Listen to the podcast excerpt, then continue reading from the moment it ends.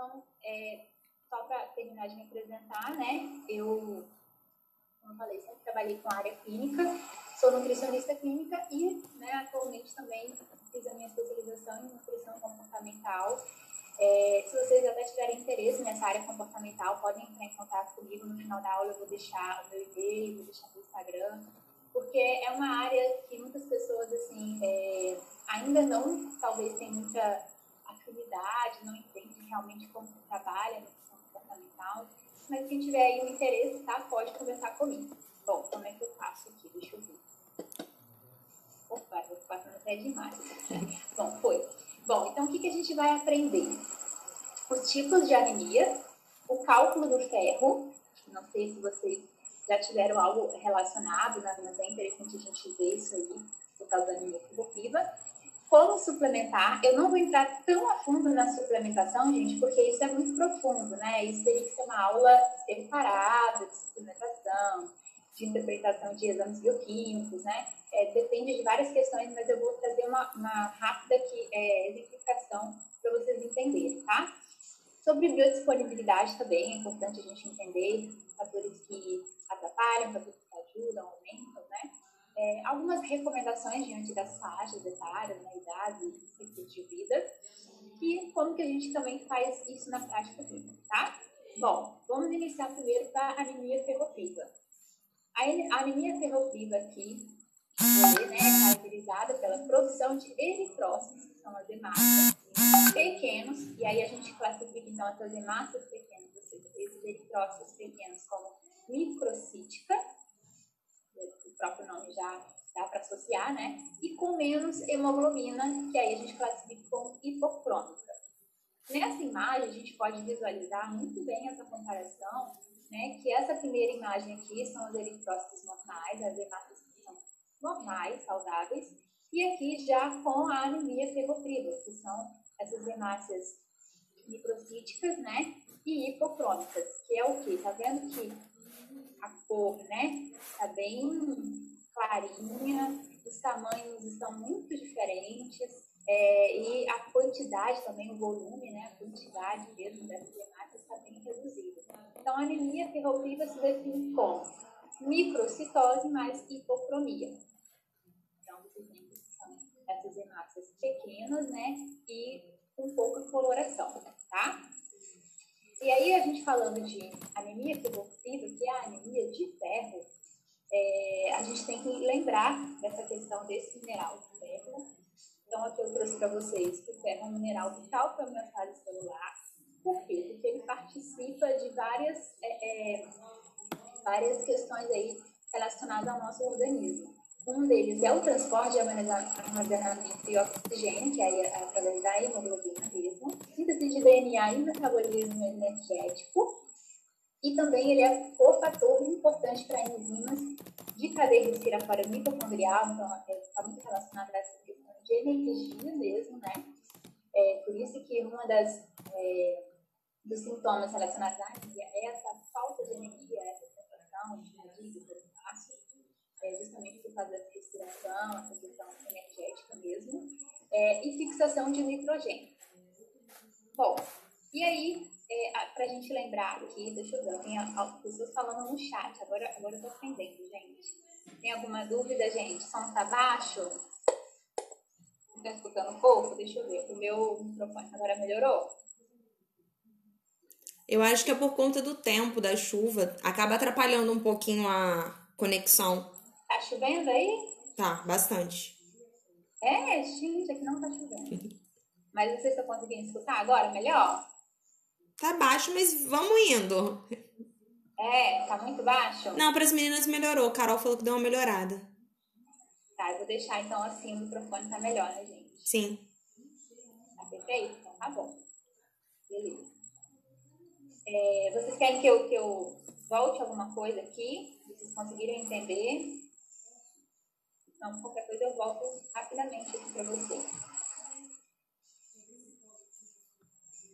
Eu vou dar aula da Vielle Show. oh, meu Deus. Gente, então eu vou continuar aqui, tá? É... Bom, o que, que a gente tem que lembrar aqui, né? Sobre o peito. que existe aí o ferro M e o ferro não M, que seria o ferro de origem vegetal e o ferro de origem animal. A gente sabe que é, na literatura a gente encontra essa questão do ferro animal como de alto valor é, biológico, é, por causa de proteínas também, né, relacionada à carne mesmo. É, e geralmente eles falam que o ferro animal é um ferro melhor. É, só que hoje a gente vai entender que não é exatamente assim, tá? É, é uma discussão até bem é, vista aí no sentido dos veganos, vegetarianos, é, porque eles sempre pegam nesse sentido aí do ferro, né, da B12, mas a gente vai entender que para tudo tem jeito e que na nutrição a gente consegue assim complementar aí sem precisar de, de um alimento específico, né? A gente consegue sim completar uma alimentação do indivíduo é, sem depender exatamente como se fosse um alimento milagroso, não sabe nem do X, nem milagroso, nem que é que é ruim, que é lixo, né? Tudo uma questão de realmente a gente saber fazer, fazer um planejamento de atlético, tá? Entender a situação do paciente. Bom, então, no sentido do ferro não N, que é o, que é o vegetal inorgânico, e o, o ferro M. O que, a gente precisa entender? O ferro M, como vocês podem ver aqui até na imagenzinha, ele tem uma proteção. Por isso que eles falam que essa proteção é como se fosse um, uma bolha mesmo de proteção. Por isso que eles falam que o ferro ele é melhor ferro animal por causa dessa proteção. Porque quando ele chega lá quando ele chega no trato gastrointestinal, ele está protegido por essa bolha. Então, é, automaticamente a gente entende que, como ele tem essa bolha de proteção, ele consegue ser melhor absorvido. Só que não necessariamente, tá? A gente vai entender por que isso aí na hora do cálculo. Bom, então aqui o ferro N.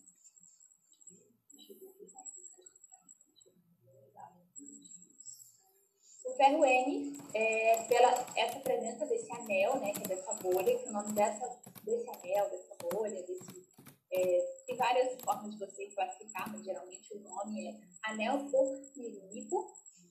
E aí ele ajuda, né, como ele protege, ele preserva aí é, esse ferro.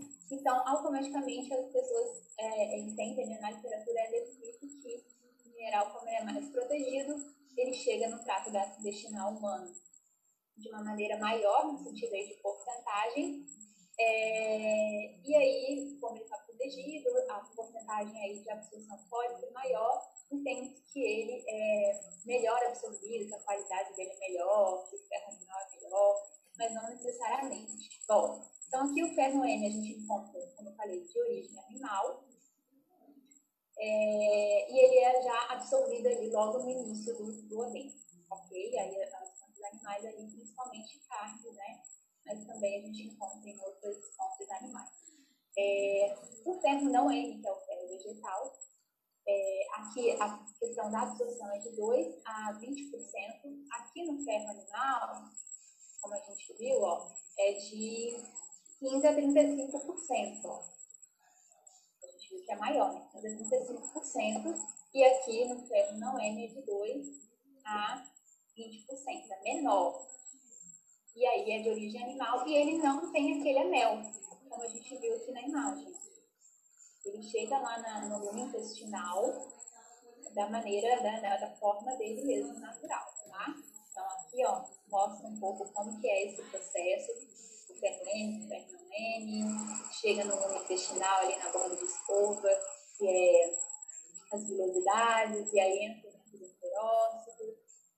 Aí todo esse processo até chegar no sangue, né? E depois ele ser transportado aí na forma de ferritina, né? E dos órgãos. Bom, o que, que a gente precisa entender nesse sentido aqui do ferro?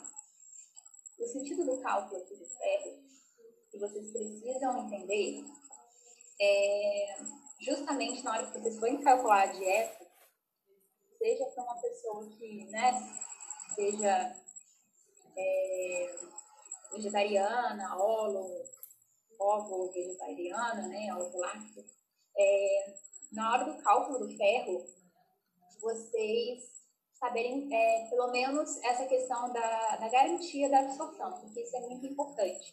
Claro que existem vários outros fatores, como a gente vai ver aí depois, Mas é interessante quando vocês forem calcular dieta, vocês saberem fazer é, essa distribuição também da absorção específica do ferro, principalmente se for um paciente vegetariano.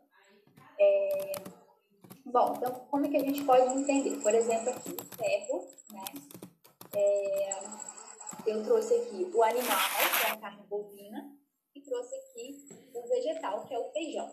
Então, em 190 calorias, que seria aqui carne animal, na carne bovina, 100 gramas, a gente encontra 190 calorias, e uma concha de feijão, a gente também encontra 190 calorias, ok? Deixa eu ver o pessoal.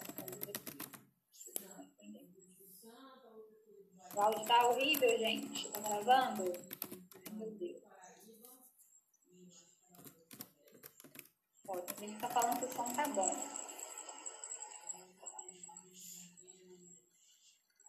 Deixa eu ver, tá normal, gente? Eu vou continuar aqui.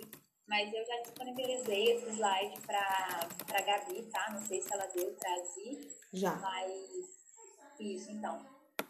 É, qualquer coisa, né? Não sei se é para vocês isso, mas aí vocês depois, é, qualquer dúvida, eu estou à disposição também para responder dele, tá, gente? Mas vamos continuar, para quem está conseguindo ouvir direitinho aí, a gente continuar. Bom, então aqui a gente viu que 100 gramas de carne e uma concha de feijão tem ambas 190 calorias, ok? Então aqui, para a gente fazer a distribuição da absorção de ferro, o que, que vocês vão ter que fazer? Como eu mostrei lá, né, da carne do ferro animal, geralmente era o quê? De 15% a 35%, né? Só que a gente encontra normalmente essa absorção geralmente, né, 18%, tá? Mesmo que seja de 15% a 30%, o que geralmente a gente observa que é absorvido é 18%, tá? E aqui do vegetal é 10%. Então, se vocês forem fazer o cálculo, ah, Natália, mas aí eu não sei se eu coloco 15, se eu coloco 25, se eu coloco 20, se eu coloco... Geralmente a gente trabalha com essa porcentagem, tá? Para ficar um pouco mais fixado. Então, aqui na, na carne eu coloquei 18% e aqui no feijão 10%. E aí, nessas 100 gramas de carne, que tem 190 calorias, se a gente for fazer o cálculo aqui, 18% para 1,9 gramas de ferro, isso você olha lá na tabela taxa, tá? 100 gramas de carne, vai ter lá na tabela 1,9 de ferro, você faz, né, 18% disso aí, e aí na calculadora dá 0,34 de ferro miligramas ali absorvido. Aqui no feijão, é, uma concha de feijão você encontra você encontra 4 miligramas de ferro. Olha só quanto ferro. Tá vendo como a gente acha que às vezes é só a, a, bovina, né, a carne, tal, que é mais ferro, mas 100 gramas, tá? Que, né, às vezes nem todo mundo come 100 gramas, come um pouquinho mais. Mas 100 gramas de carne, 1,9 para uma concha de feijão, 4 miligramas de ferro.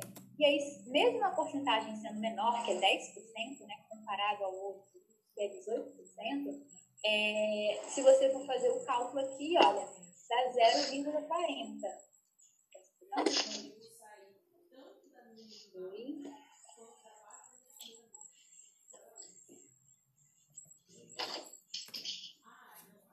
Né? Tá bom. Bom, então aqui, né, é, a gente observa que mesmo a porcentagem, mesmo não tendo anel, mesmo a porcentagem né, sendo é, considerada menor, por causa da quantidade de miligramas ali encontradas, né, a gente pesquisa aí de fontes alimentares de ferro, no final, a absorção aqui do ferro vegetal foi maior do que do ferro animal, 0,34 0,40. Ah, Natália, mas é só 6 gramas aí de diferença, mas isso já dá uma grande diferença, tá, gente? Aí eu trouxe aqui até um exemplo é, dessa tabela que eu trouxe, eu até coloquei as referências depois, eu coloquei referência, é, para vocês entenderem. Então, por exemplo, aqui, atum fresco cru.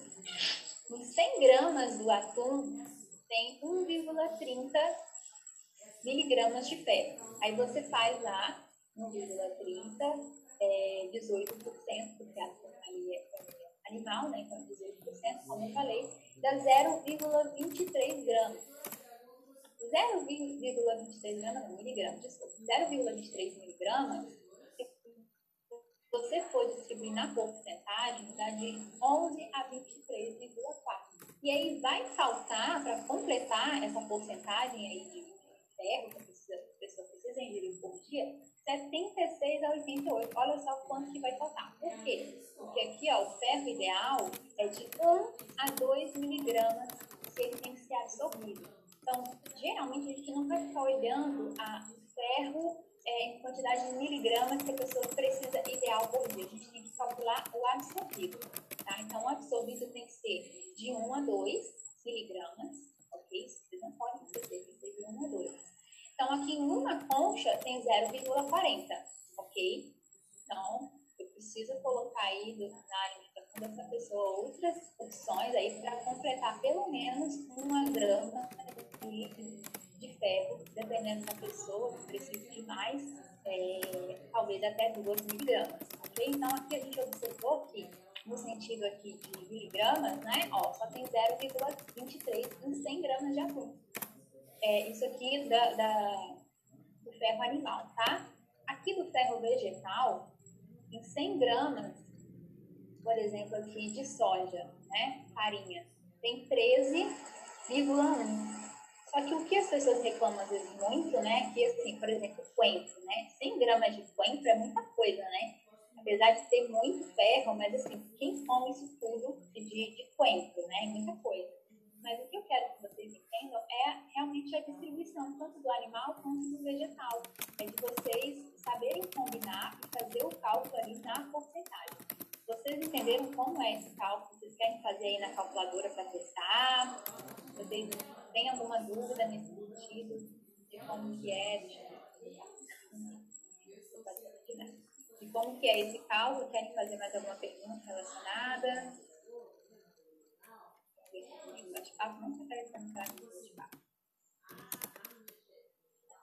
Conseguiram entender, gente? Eles são mudinhos, então se eles não responderam, é porque conseguiram. É, ô, Natália, deixa eu te perguntar uma coisa. É, a porcentagem de absorção ela, ela tem uma variação, né? Do mínimo ao máximo. A gente geralmente faz o quê? Faz uma média ou não? Isso é, não precisa saber.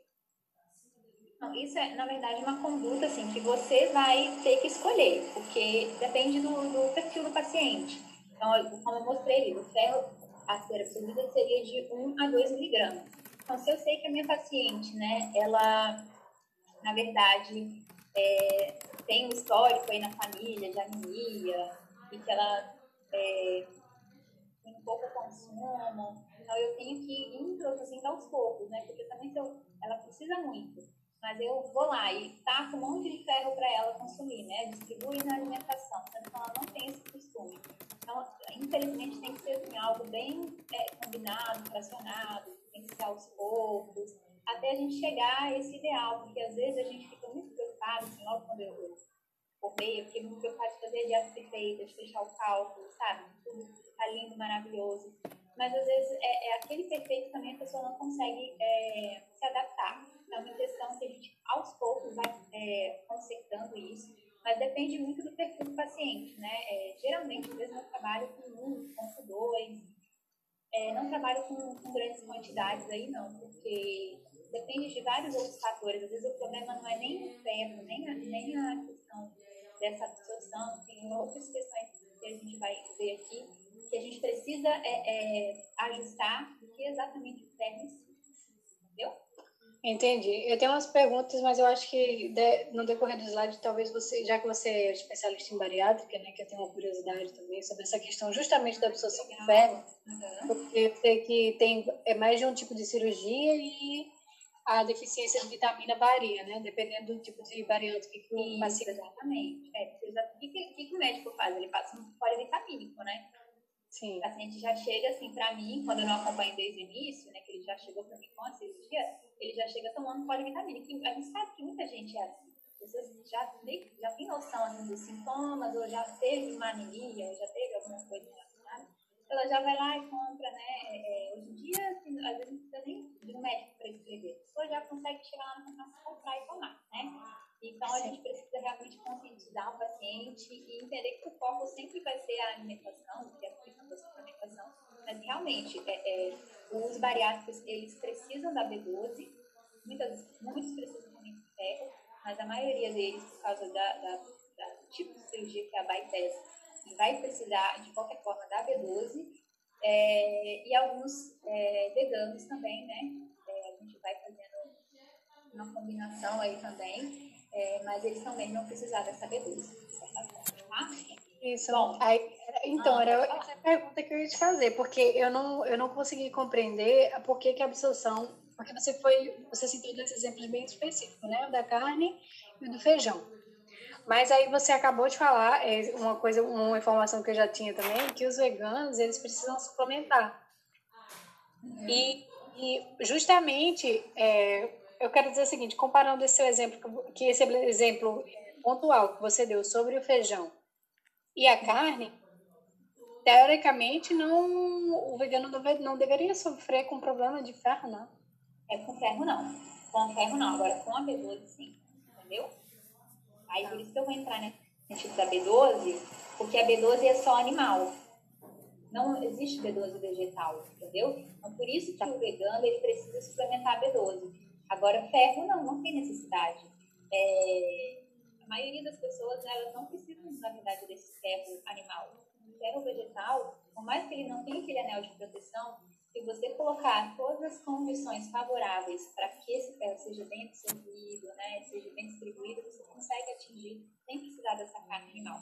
O problema é isso, o problema é que as pessoas elas não têm, é, é, é, não colocam essas boas condições, entendeu? Elas não têm é, disponibilidade para se cuidarem nesse sentido. Por isso que, assim, né, a maioria das pessoas, por mais que elas suplementem, por mais que elas até coma salada, coma se alimente bem, elas ainda continuam desnutridas, deficientes, né, várias carências, porque vários outros fatores que estão relacionados nesse momento da absorção, né? Então a gente não sabe, a gente entende também que não é só uma questão fisiológica de absorção, existem existe vários fatores, até como sono, né, qualidade do sono, podem interferir aí no metabolismo é, da pessoa.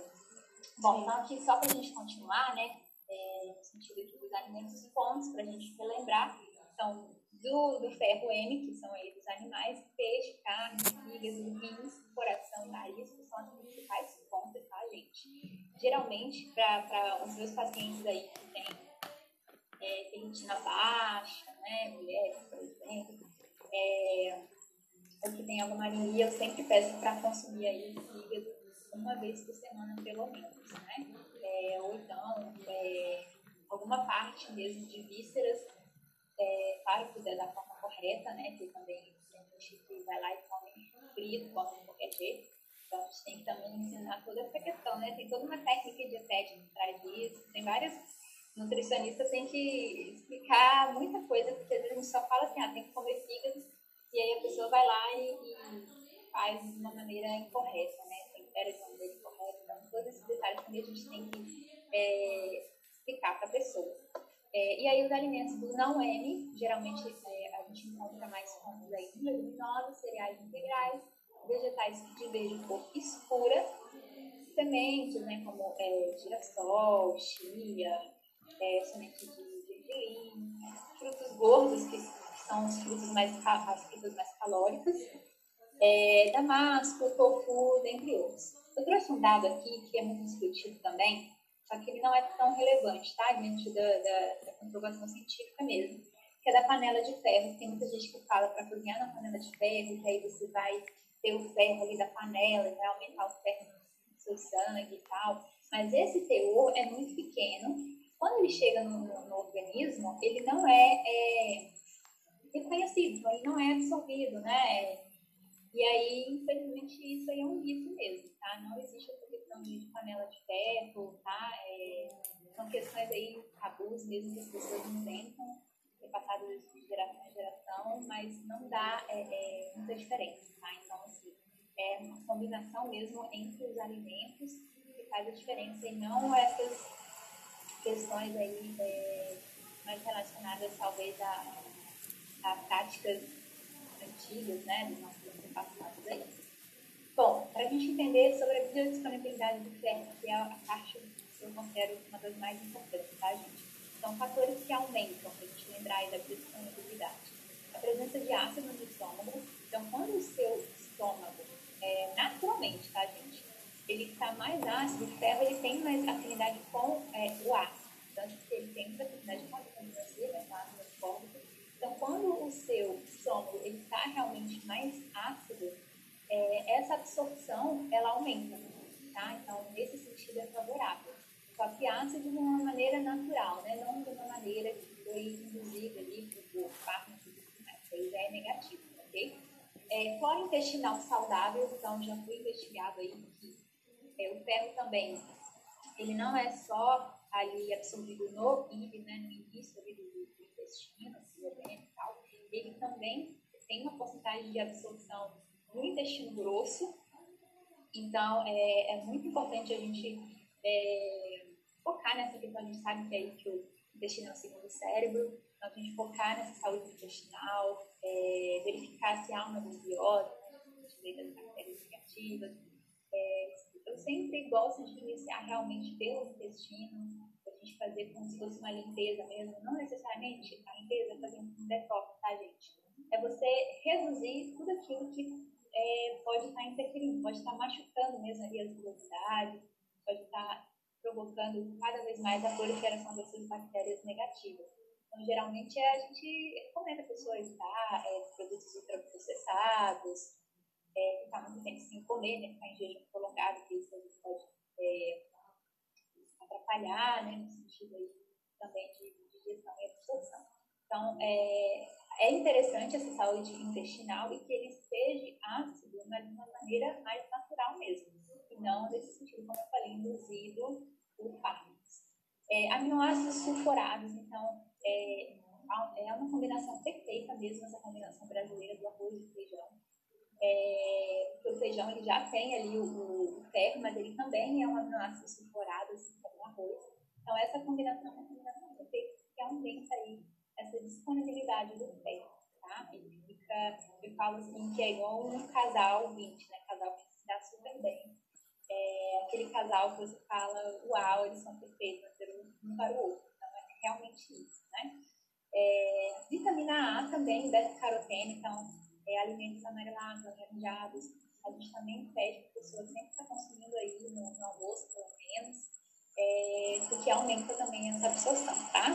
E ácidos orgânicos, geralmente a gente não pensa muito nisso, né? Mas esses ácidos orgânicos, um exemplo é o ácido málico, é encontrado na maçã, na pera. Então dá pra gente fazer, por exemplo, né? A pessoa vai lá e faz um repolho refogado com maçã, é, aí ela come arroz, feijão, a carne, e aí como sobremesa ela come uma laranja, né? Tem a Então são estratégias assim isso fica ali muito simples, muito, muito, sabe? Na verdade, tem todo um cálculo por trás, toda uma estratégia por trás, mas a pessoa acha que é algo simples, é, sem ficar complicando muito. Então, se pede, olha, é, se você não gosta de comer uma fruta depois do almoço, então joga um limãozinho ali com salada, nos vegetais verdes puros, né? Sua salada ali, põe as sementes na, na, nas minhas dietas. O paciente até fica zoando, porque eu uso muito as sementes. Né? E aí vocês estão falando que é comida de passarinho. Eu uso muito é, é, sementes de gergelim, girassol, né, de abóbora. Eu mando estacar tudo na comida, ou então tritura tudo lá no, no liquidificador, faz uma farofinha, põe farelo de aveia também, ou de verde, sabe? Que aí já ajuda no intestino, já ajuda em várias coisas, né? Então, assim, tá tudo tem jeito, é tudo uma questão de estratégia, mas a gente sempre lembrar aí dessa combinação desse casal 20 que é um dos mais importantes, que é a vitamina C com ferro, tá? Esse aí é a combinação mais perfeita. Tem essas outras aí também, essas situações que são interessantes, que alguém que ajudam a disponibilidade aí do ferro, é, no sentido de absorção, mas o mais interessante aí que a gente já sabe, que é a vitamina C, ok? Bom, agora entendendo os fatores de inibição, que são aqueles que atrapalham. Então, o cálcio compete com o ferro, né, mineral aí Aí eu digo que são dois inimigos, né? Ou é um ou é outro. Então, é, não é legal a gente fazer essa combinação, tanto que na merenda escolar é, é proibido a gente fazer a gente fazer essa combinação, por exemplo, strogonoff, né? Então a gente não pode fazer esse tipo de prato na merenda escolar, tá? Porque é antinutricional. Então, é, existem outras combinações, eu acho engraçado. É, tanto os polivitamínicos, que é engraçado, que a gente fala aqui, é irônico, né? Porque compete, sempre vai competir. E a questão também, por exemplo, não sei se vocês já viram, né? Sucrilhos, né? Esses sucrilhos que falam, ah, rico em cálcio e ferro. E a gente sabe que a, pode ter que o sucrilho seja rico em ferro, mas aí você vai lá e toma com leite e ele acaba tendo essa, essa é, esse fator aí de inibição, né? Então, o cálcio ele acaba competindo com o ferro, ou é um ou é outro, aí de dois inibição. Então, não é interessante a gente fazer essa combinação, tá?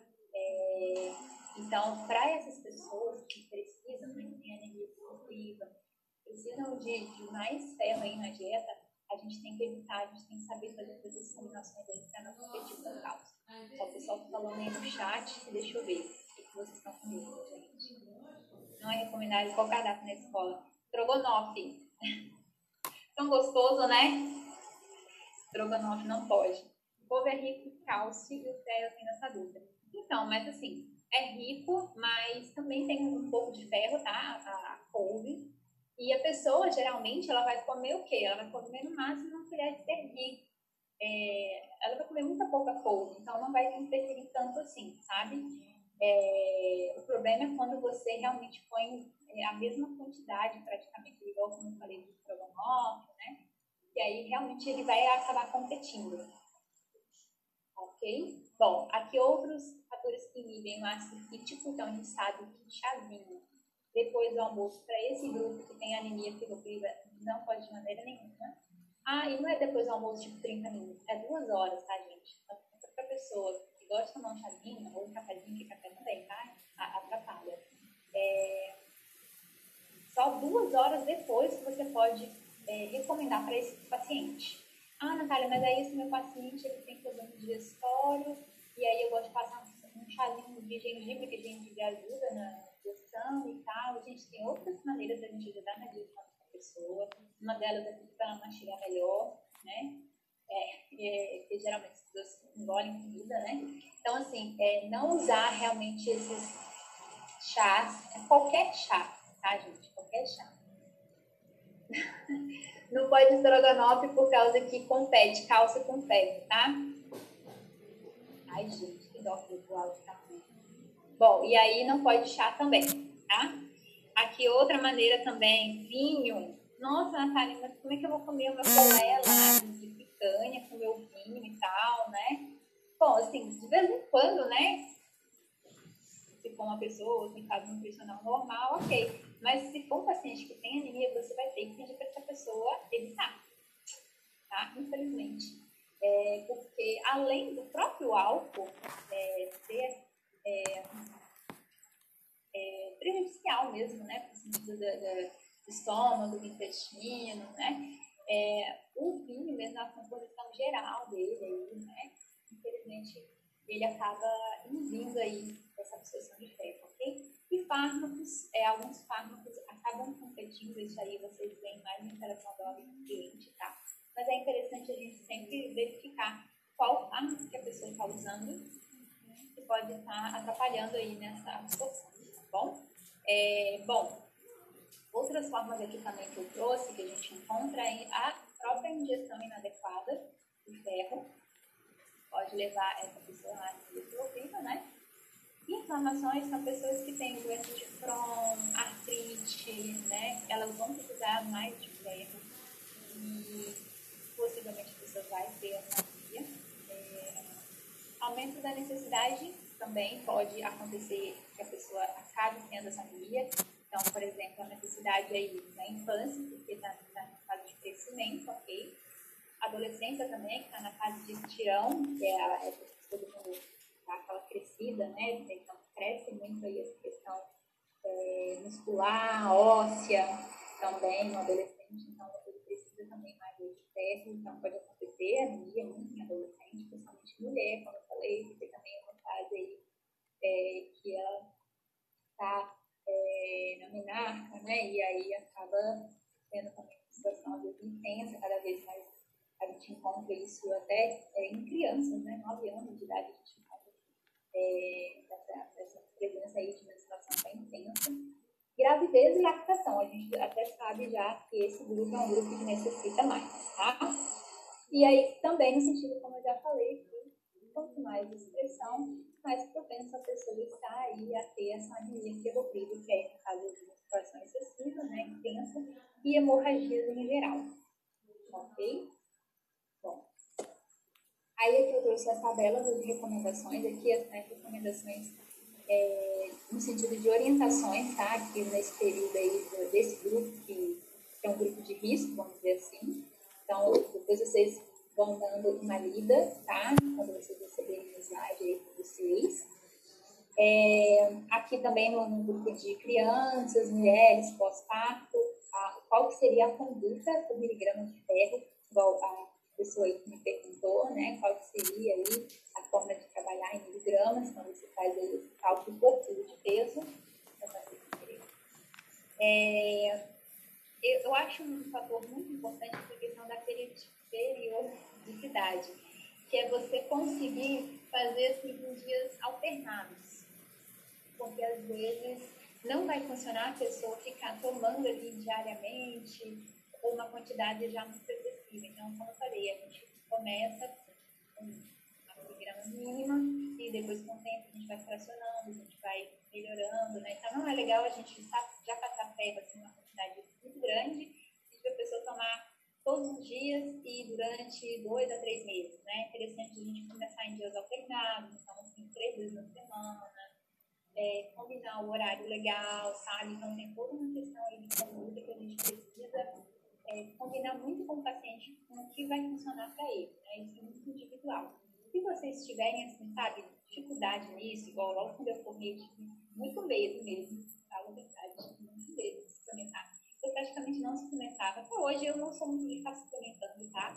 É, e também nesse sentido de, de cálculo, né? tinha muito medo, queria fazer tudo muito certo. Mas a gente começa realmente pelo básico, né? É interessante você focar na alimentação, então, ok, né? É, dar as recomendações ideais no sentido lá de nutrição, no sentido de, de absorção, aumentar a absorção. Então, você focar nessas condutas, sabe, é, é, essenciais, básicas, e as outras a gente vai complementando, mas assim, é sempre bom, gente, a gente pedir ajuda, né? Então, é, às vezes a gente fica com um pouco de medo de pensar, ah, poxa, o que a pessoa vai pensar de mim, né? Mas é, ninguém sabe tudo, sabe? Ninguém é então a gente tem que pedir ajuda para médico, então é legal, sabe? Eu já fiz várias amizades aí com médicos que eu tinha um pouco de, de receio, né? Tem alguns que sabe que quer pegar a nossa função, né? Mas assim, aí que é legal você ligar sabe? Você ligar mesmo no médico, mandar um e-mail, ou manda um e-mail aí para suas professoras, ou para um colega de turma que você sabe que é mais dessa área, né? E fala, olha, estou com um paciente assim, assim, assado, né? Dá o caso clínico para a pessoa. Depois você conversa, olha, o que, que, a gente, o que, que você acha que a gente pode fazer, né? Qual conduta você acha que, que a gente pode combinar aqui de, de suplementação, sabe? Porque às vezes realmente o, o paciente já vai chegar com a suplementação só que você vai ver que a pessoa nunca tem resultado. Quantos pacientes que eu já tive que ficaram suplementando ferro aí durante meses e a pessoa não melhorava. Eu tirei o ferro da pessoa, só deixei a alimentação e uma suplementação assim mais simples assim, né? Nos olhos dos outros, né? Porque nos meus olhos é, é maravilhoso.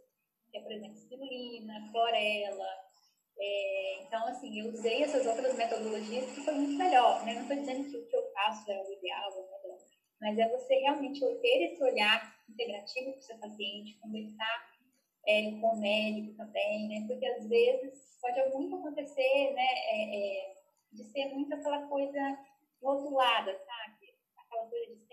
Mundo, igual de gaveta, né? Então, assim, às vezes acontece isso também no meio médico, acontece isso também com as próprias pessoas, é, e a gente sabe que cada indivíduo é único, então a gente tem que investigar e, e, e virar, cabeça, virar a pessoa da vez, de cabeça para baixo, para fazer a melhor conduta possível. Aqui eu trouxe exemplos para crianças, né? Eu, eu não trabalho tá, com crianças, já trabalhei, mas eu não sou dessa área é, infantil. é, para amigas aí, mas eu trouxe aí alguns exemplos que a gente encontra na literatura é, do que é legal para você fazer, né? Então tem, tem diretrizes, tem é, cadernos aí, né? É, para você também tem ter é, essa base, tá? Livros, né? A gente sabe que a gente encontra muita coisa aí na literatura.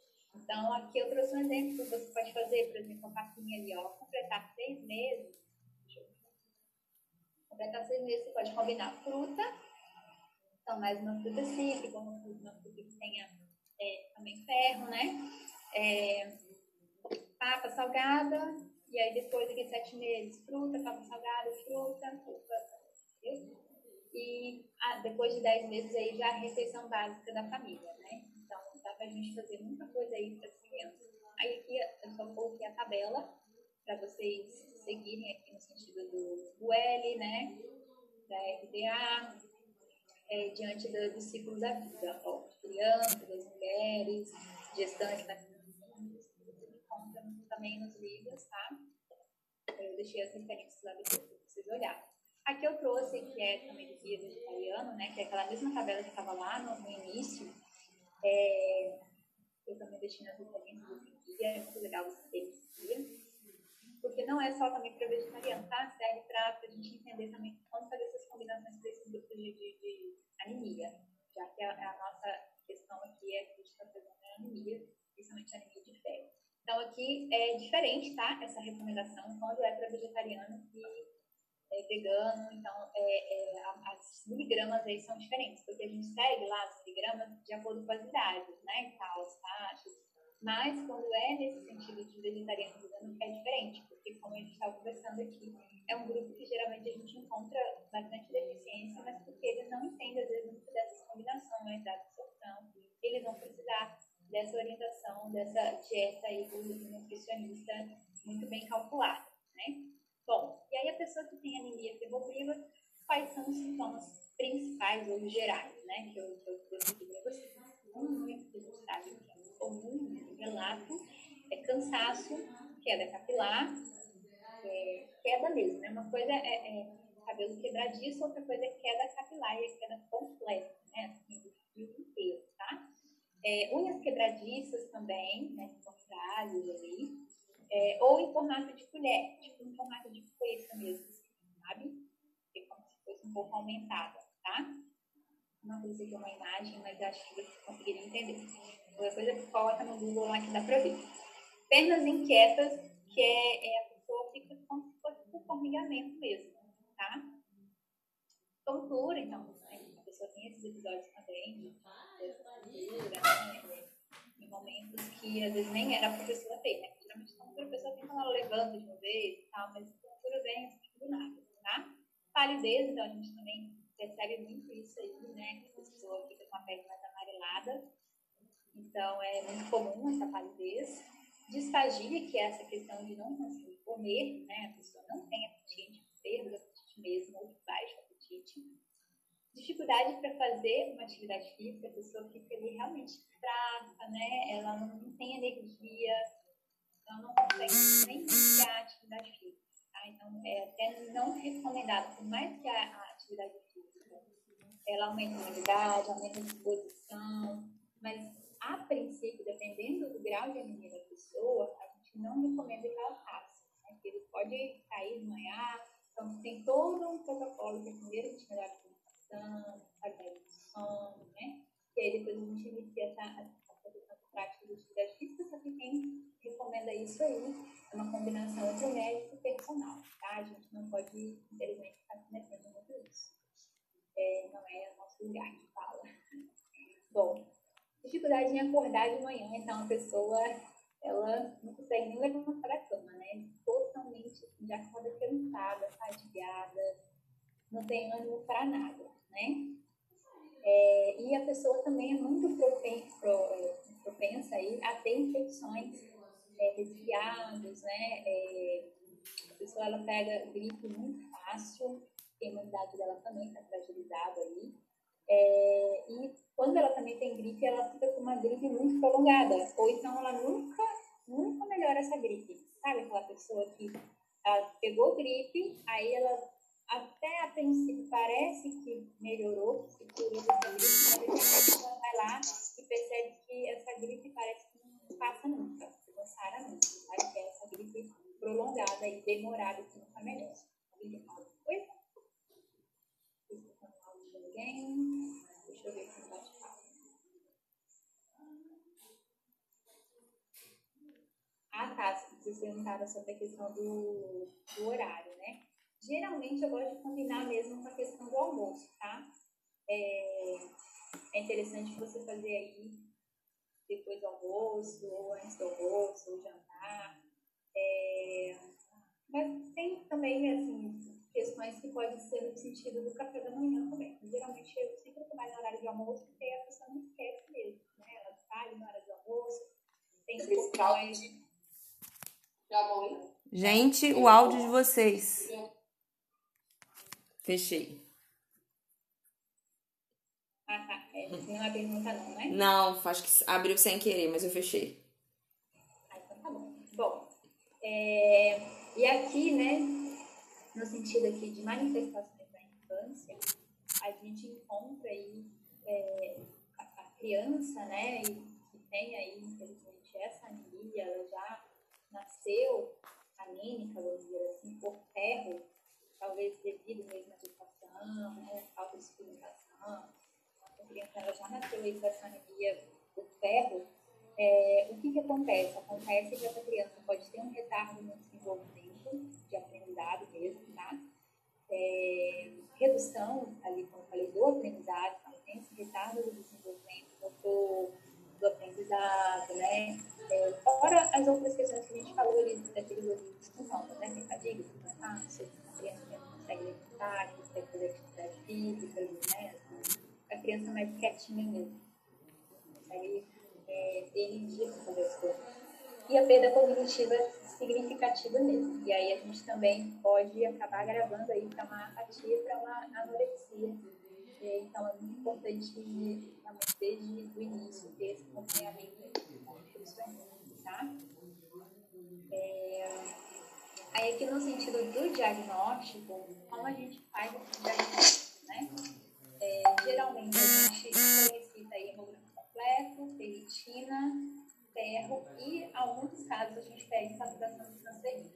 Essa saturação de transferina é muito raro pedir, tá? Geralmente, assim, não tem necessidade da gente fazer o paciente ficar gastando dinheiro com isso, né? É, geralmente o hospital também Professora? isso. Oi. É, só cortando aí, já que você falou todo, toda apresentação tem um Covid no meio, né? É, a questão dos idosos, que com, os idosos têm mais essa questão de anemia. Não está relacionado com o maior contágio dos idosos a anemia também do Covid? Não, né? O idoso ele já é uma pessoa desnutrida, né? Ele tem a perda aí da massa da hipotermia. Geralmente a maioria dos idosos já tem um uso muito prolongado de alguns medicamentos, alguns fármacos que atrapalham mesmo na, absorção aí geral, né? Não é só no sentido de ferro, no sentido geral mesmo, de proteína, de, de outras vitaminas, minerais. Então, é, infelizmente, é um grupo realmente muito propenso a, a várias deficiências nutricionais, muito relacionadas por causa do intestino mesmo, tá? É, porque eu falo do intestino por causa da imunidade, tudo está relacionado ao intestino, né? Então... Exatamente, exatamente. Então, essas velocidades deles ali já, já estão bem atrofiadas, né? Já tem, às vezes, é, bastante interferência até na alimentação, por causa do fácil, por causa da, das próprias condições. Não, porque eles só ligam, porque assim, fala idoso, né? Eles só ligam hipertensão uhum. e diabetes. Então, assim, às vezes essa parte nutricional aí fica devendo e o idoso está sendo um dos maiores prejudicados nessa, nessa doença. Exatamente. Então, assim, é, ele já é imunodeprimido mesmo, né? Então, é interessante a gente ter esse olhar, né, do nesse sentido geral mesmo, né? Não é só uma questão que, ah, o idoso, geralmente, ele já tem hipertensão, já tem obesidade, já tem diabetes, né, ou alguma outra questão, mas é nesse sentido mesmo que ele já tem possibilidade de muitas deficiências, né? Muitos têm aí anemia, então esse grupo ele tem que ter realmente um cuidado especial no sentido geral para qualquer coisa, né? Não só exatamente para o Covid, mas para várias outras questões a gente precisa ter esse olhar muito especial porque eles já são realmente bem é, deficientes nesse sentido. Bom, e aí aqui, gente, no sentido do diagnóstico, né? É, diante da OMS, o que, que a gente pode, na hora de você ver ali o exame, tá? É, considerar, né? Então, abaixo ali de 11, porque a gente geralmente vai avaliar mais a hemoglobina mesmo. Claro que a gente também tem que avaliar o PCM, o volume, as hemácias, é, como eu falei, é, as hemácias ali que são diminuídas, né? Mas é, para classificar essa anemia, geralmente a gente avalia mais a hemoglobina. É, e aí essa hemoglobina já é considerado aí anemia quando é menor que 11, e aí é, classificaria como anemia grave quando está menor que 9,5. É, isso aí vocês vão aprender de uma maneira um pouco melhor quando vocês tiverem matéria aí, não sei se vocês já tiveram alguma coisa relacionada, né? É, alguma palestra, alguma coisa relacionada à interpretação de exames laboratoriais, né? Exames bioquímicos, porque é interessante a gente avaliar um por um, né? BCM, é, hemoglobina, é, todo, todo, toda a composição, né? Porque a gente não pode focar só em uma questão. Mas pelo menos o básico, gente, para vocês terem aí, é pelo menos pedir o hemograma completo e a ferritina, tá? É, a ferritina é o estoque de ferro, é como se fosse a conta poupança, eu falo, né? O ferro é a conta corrente e a ferritina é a conta poupança, então a gente tem que ver como é que está esse estoque de, de, de ferro, porque às vezes a pessoa ela tem ferro ali suficiente só por muito pouco tempo, tá? É... Aí aqui no sentido de suplementação, aqui no livro mais atual, acho que um de 2014, mas o último atual que eu verifiquei aí, que é o de 2013, é, a recomendação para a gente fazer suplementação é de ferro quelado, é o de maior qualidade, tá? Existem outras formas, tá? Mas é, é, esse ferro quelado, ele é um ferro mais protegido, também tivesse aquele anel, intestinal de uma maneira muito mais protegida, ele não causa efeitos colaterais, tá? Porque aqui geralmente o, o ferro pegoso aí, né, que o pessoal recomenda, ele traz muitos efeitos colaterais, como náusea, desconforto, distensão, azia, diarreia ou constipação. Então, tem muitas pessoas que acabam tomando ferro e ficam mais constipadas ainda, e tem outras pessoas que ficam com mais diarreia. Então, a melhor forma de você suplementar o ferro é o ferro quelado. É, que aí também é interessante a gente sempre combinar com o ácido ascórbico, né, que é com a vitamina C. Não necessariamente você precisa pedir para a pessoa, como eu falei,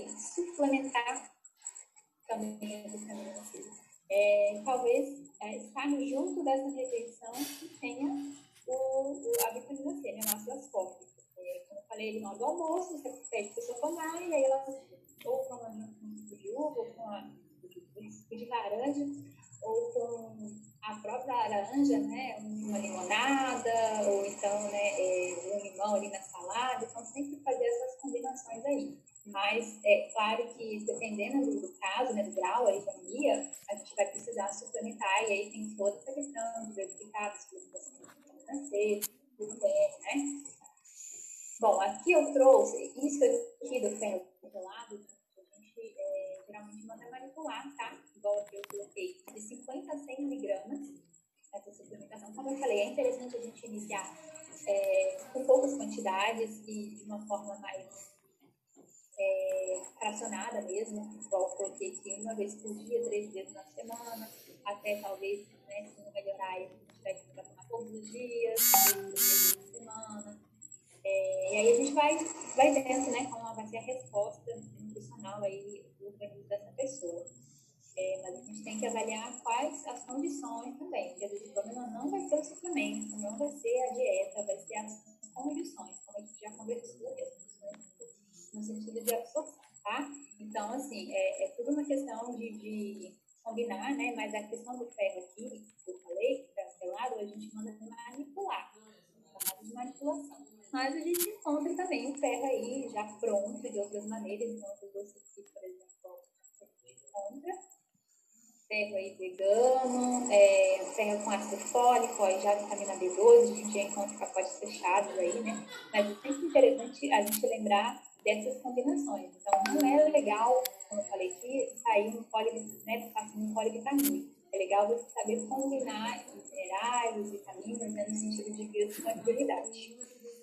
Bom, é, como é que vai ficar aqui? Porque é 40 minutos, né, a aula, a gente vai fechar, a gente vai voltar, como é que é?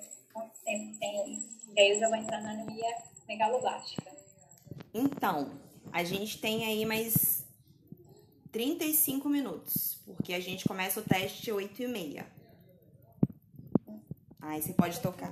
Como ele não fica só 40 minutos, Ah, mas ele cai e a gente entra de novo.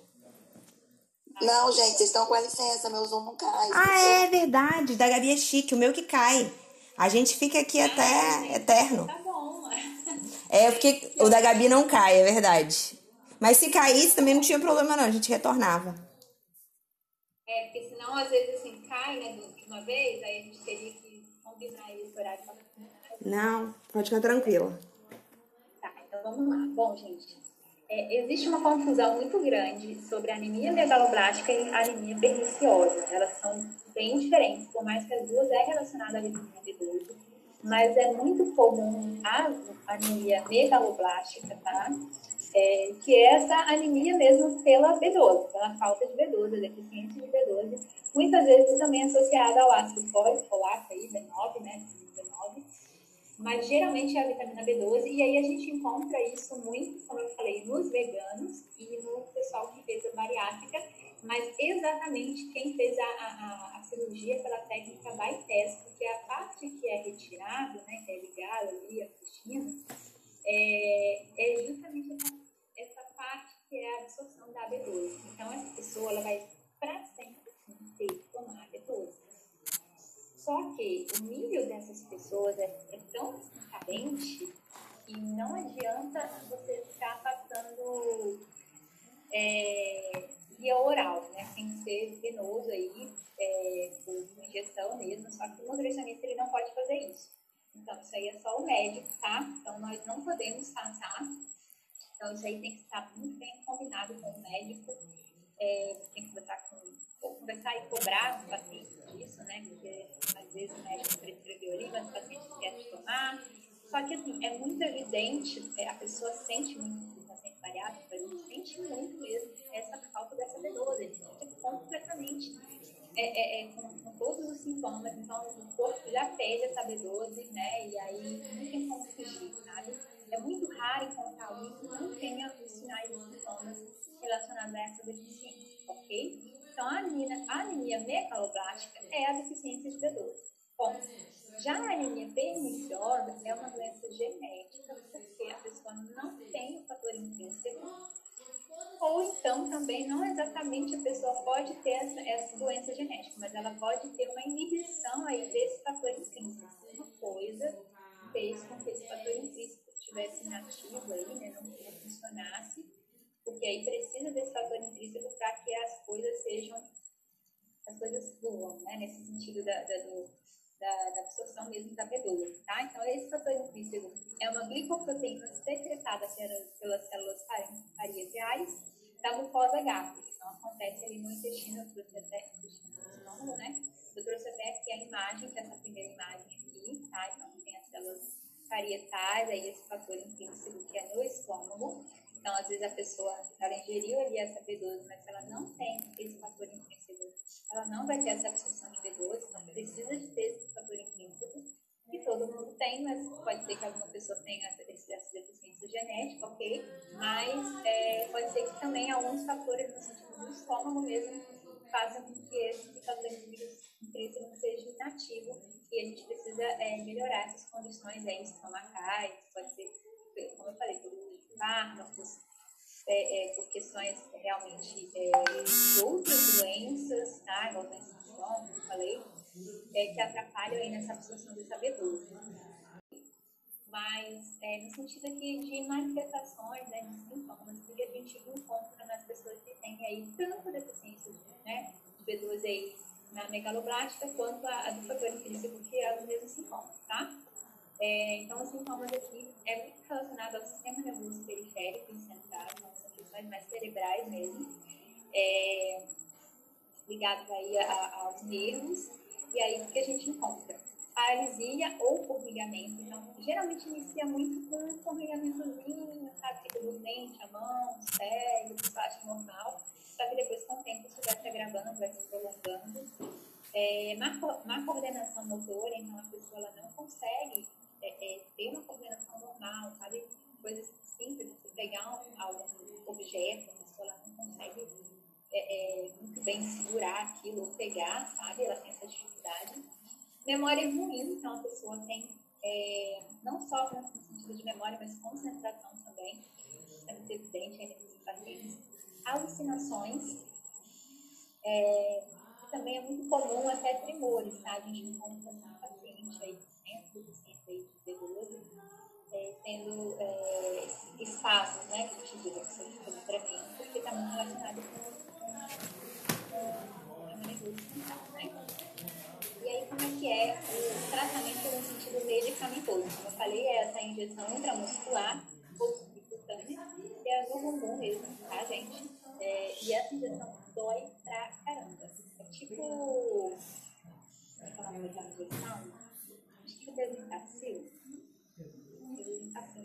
É uma injeção que dói muito, uma das, injeções que mais dói, tá? É, e também pode ser por, por via oral, como eu falei, dependendo do paciente, né? Que se for de anemia tranquilo você fazer oral, como eu falei, no sentido dos, dos bariátricos, é outra questão, né? Precisa ser ainda mesmo, você não tem aquela parte de. Mas paciente que tem anemia, você pode fazer essa administração oral, tá? No sentido de tratamento medicamentoso aí. É, é a sua prática clínica permite isso, né? Fazer administração oral de bebê. Já no sentido nutricional, o que, é legal a gente fazer? É, incluir aí fígado, fonte de B12, como eu falei. B12 é só é, proteína animal, fonte animal, tá? Então, carne, é, é, ovos, leite, derivados. É, então, é focar nisso aí. Só que aí depende, né? Tem paciente aí que, que às vezes não pode estar vermelha. Então, é tudo uma questão assim, de você também saber equilibrar. Porque, infelizmente, é, a gente sabe que às vezes o paciente ele não aparece para você só com uma demanda, né? Ele trabalha em demanda. Então, às vezes a pessoa pode ter anemia, mas aí ela pode ter é, uma esteatose hepática, e aí a gente vai ver o que é mais urgente, né? O que é melhor para melhorar a condição do bem-estar dessa pessoa. É, então, aí no caso, é, é, saber questionar mesmo, mas aí é incluir essa, essas que seriam fontes animais, tá? Geralmente a gente também trabalha com a dieta proteica é, e pede também para a pessoa ingerir para aumentar também essa absorção aí de B12, é, sempre combinar aí com ferro, ácido fólico e está muito presente nos vegetais verdes. Aí outra anemia, gente, que assim, é, ela não é no sentido nutricional, porque essas anemias aí que a gente está vendo, anemia ferropriva, anemia megaloblástica, perniciosa, está muito relacionada a questões nutricionais, apesar da perniciosa ter essa questão do genético, mas a anemia falciforme, ela é um defeito realmente genético e, e, é muito raro, é como se fosse uma mutação mesmo ali, ó, da hemácia, então dá para vocês verem aí a, imagem, olha, essa aqui é a hemácia normal e essa aqui é a hemácia no sentido de foice, que é essa anemia falciforme. Então, a pessoa, todas as hemácias dela são nesse sentido. Então, é, é praticamente a metade né, da, da, da Então, como ela é menor, ela é um formato diferente, né? A pessoa, ela realmente ela já nasce com essa anemia crônica, vamos dizer assim, e não tem tratamento, é uma doença mesmo. A gente tem algumas recomendações nutricionais que eu coloquei aqui nessa tabelinhazinha, mas não tem muito o que fazer, infelizmente, é, é às vezes até a transfusão sanguínea eu nunca atendi nenhum paciente com uma anemia falciforme, mas eu conheço uma pessoa que ela tem. E, assim, são muitos cuidados. É, é igual, é igual, assim, essas pessoas que são realmente é, imunodeficientes, né? É, imuno, a agora. Que elas precisam é, de todos os cuidados, até de, de limpeza, sabe? É, é, de, de, sair com blusa de frio, se tiver um dentinho, qualquer coisa que possa interferir na imunidade dessa pessoa, porque não dá conta, imagina, você uma hemácia que é a metade do, tamanho normal, né? Então, a pessoa ela não vai ter condições de, de suprir, né? É toda a necessidade ali dos órgãos, então isso tudo fica muito deficiente mesmo. E aí acaba que essa pessoa, ela fica muito, é, ela fica muito vulnerável no sentido aí de imunidade, ok? Então, nós trouxemos umas recomendações aqui no sentido de ingestão de água, dieta, na verdade, ela tem que ser até pobre em ferro, é o contrário, tá? É, para que essa, essa, essa é como se fosse essa hemácia, né? Aí ela tivesse uma circulação melhor e a gente não pode, é, como se fosse assim, sobrecarregar, né? Ela tem que fluir de uma maneira mais natural e aí a gente tem que fazer o efeito contrário, na verdade, ó, evitar a vitamina é, tem a questão do álcool aí também, que isso é para geral, né, para qualquer pessoa, a gente não recomenda. É, e aí o interessante é fazer a suplementação de zinco fazer, é, aumentar a questão do cobre na dieta. Então não tem tratamento específico, é mais uma questão mesmo é, de controle é, da imunidade da pessoa, se ela está sempre fazendo transfusão sanguínea para dar conta, né? Mas é, é, genético, não é muito comum, é muito raro. É, eu conheci uma pessoa na vida com isso e nunca mais ouvi falar, né? Mas se vocês conhecerem aí, souberem, podem até me falar. Bom, gente, parece que é só essas anemias, mas existem várias outras anemias, eu trouxe aqui para vocês. Várias outras anemias que não são muito comuns, são relacionadas a questões nutricionais. É, então, tem a anemia dos esportes, e isso é, se deve a um treinamento rigoroso, que aí faz com que as hemácias sejam destruídas. Então, acaba que, que esse treinamento né, é, é, de uma forma tão excessiva que, infelizmente, acaba realmente levando essas hemácias a fazerem é, essa morte mesmo. E aí a gente precisa diminuir esse treinamento, né? Simplesmente isso. Tem essa questão da, da talassemia menor, né, que são essas já é, são de um tempo curto de vida. É, isso também é algo é, fisiológico aí da pessoa. E aí a gente tem que né, tratar como se fosse uma anemia normal é, de ferro, tá bom? Anemia é relacionada à vitamina E. Não sei se vocês já ouviram falar, mas acontece também. E aí a gente tem que focar mais no sentido de vitamina E. É muito raro acontecer porque geralmente chega só uma deficiência, carência de vitamina E, de suplemento, de coloca na dieta.